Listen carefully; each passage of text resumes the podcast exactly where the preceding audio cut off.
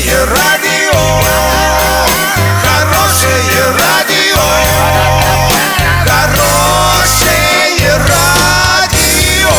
Радио Шансон.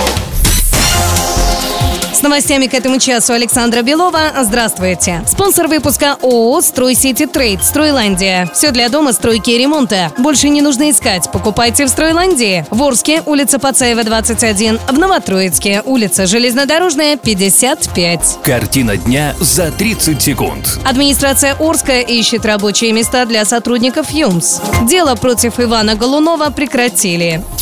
Подробнее обо всем. Подробнее обо всем. Администрация Орска ищет рабочие места для сотрудников ЮМС, которые могут остаться без работы в ближайшее время. Об этом рассказал исполняющий обязанности главы города Василий Казупица. По его словам, накануне ситуацию на ЮМС обсуждали на совещании в Оренбурге с участием аврио губернатора Оренбургской области Дениса Паслера. На нем также присутствовали руководители ЮМС, Уралмашго, власти Орска. Конкурсный управляющий рассказал, что самой главной задачей, которая сейчас перед ними стоит, является погашение долгов по зарплате. Кроме того, сейчас проводится ревизия деятельности предыдущей администрации завода, которая довела его до такого состояния.